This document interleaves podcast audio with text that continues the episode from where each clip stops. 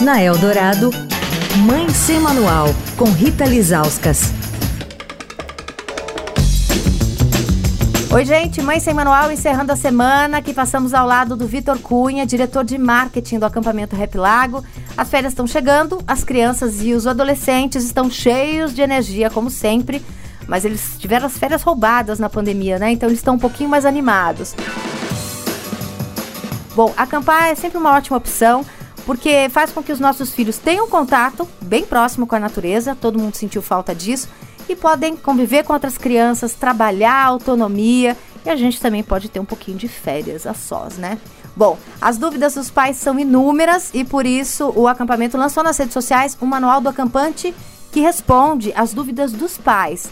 Hoje a gente vai falar sobre como vocês monitoram o dia a dia das crianças e dos jovens, né? Como é que vocês conseguem saber, num grupo grande e diverso, se as crianças realmente estão felizes, se vocês precisam intervir, se vocês precisam fazer alguma coisa, como saber é, qual é a hora de agir, né, para que essa experiência seja feliz para todos eles. Então, assim, a gente tem um relatório por chalé falando do grupo e às vezes especificamente de algumas crianças, onde só, obviamente, só a equipe tem acesso a isso e direciona, né, para a gente mudar a programação, então, assim, vou dar um exemplo, mas putz, esse grupo, determinado grupo, ficou cansado nesse dia, porque teve muita atividade, teve festa à noite.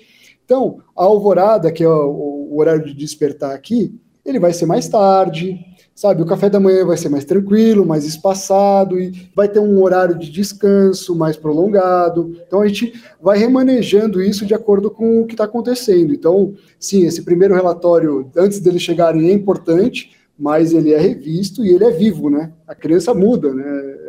Sempre está atentos a, a, qualquer tipo de movimento. E como é que as crianças e os jovens voltam dessa experiência no acampamento? O que, que os pais é, contam para vocês?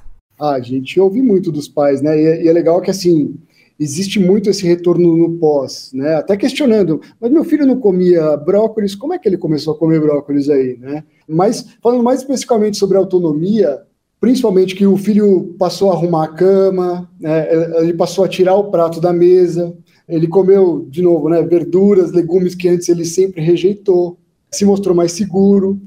E é louco porque o que a gente ouve das crianças e jovens é que aqui elas podem ser quem elas realmente são.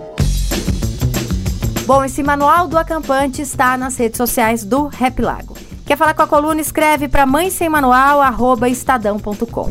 Rita Lisauskas para a Rádio Eldorado, a rádio dos melhores ouvintes.